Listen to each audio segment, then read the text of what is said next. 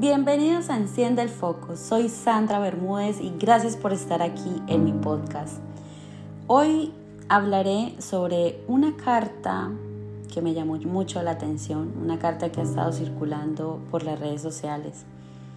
Y con esta carta recordé los lamentables hechos que sucedieron en las cárceles de Ecuador hace pocos días.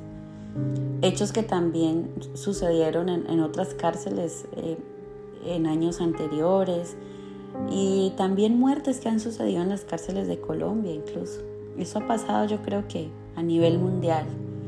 Pero las últimas eh, noticias en relación a este tema de disturbios en las cárceles fue en Ecuador hace poco, donde hubo una serie de videos rondando por todas partes que yo no sé si decirle que eran macabros o ni siquiera podría llamarlos salvajes porque eso va más allá del salvajismo.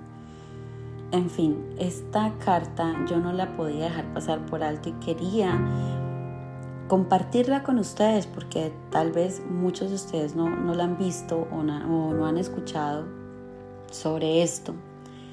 Pero es la realidad, es la realidad y es una carta que dice, los derechos humanos son para los humanos derechos. Wow, esto me, me, llamó muchísimo la atención y por eso la quiero compartir con ustedes en este podcast. Y dice así la carta, los derechos humanos son para los humanos derechos. Hace poco, las madres de pandilleros encarcelados realizaron una manifestación exigiendo los derechos de sus hijos. Y aquí está la respuesta de una madre ciudadana hacia la madre que protestaba. De madre a madre, dice la carta. Vi tu enérgica protesta delante de las cámaras de televisión en la reciente manifestación en favor de la reagrupación de presos y su transferencia a cárceles cercanas a sus familiares y con mejores prestaciones Vi cómo te quejabas de la distancia que te separa de tu hijo y de lo que supone económicamente para ti ir a visitarlo como consecuencia de esta distancia.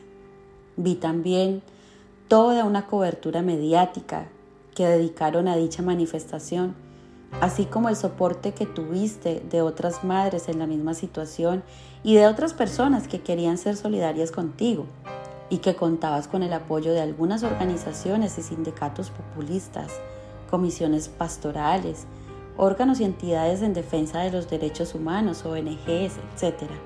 Yo también soy madre y puedo comprender tu protesta e indignación. Enorme es la distancia que me separa de mi hijo también. Trabajando mucho y ganando poco. Idénticas son las dificultades y los gastos que tengo para visitarlo con mucho sacrificio solo puedo visitarlo los domingos porque trabajo, incluso los sábados, para el sustento y la educación del resto de la familia.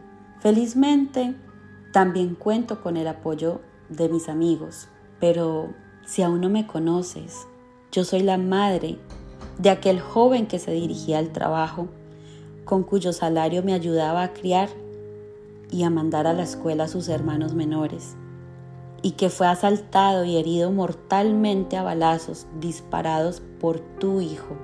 En la próxima visita, cuando tú estés abrazando y besando a tu hijo en la cárcel, yo estaré visitando al mío y depositándole flores en su tumba en el cementerio. Ah, se me olvidaba.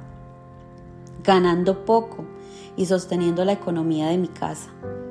A través de los impuestos que pago, tu hijo seguirá durmiendo en un colchón y comiendo todos los días. O dicho de otro modo, seguiré sosteniendo a tu hijo malhechor. Ni a mi casa, ni en el cementerio vino nunca ningún representante de esas entidades, de ONGs, ni, ni nadie que tan solidarios son contigo. Nadie vino para darme un apoyo ni dedicarme unas palabras de aliento, ni siquiera para decirme cuáles eran mis derechos. Si estás de acuerdo con esta carta, hazla circular.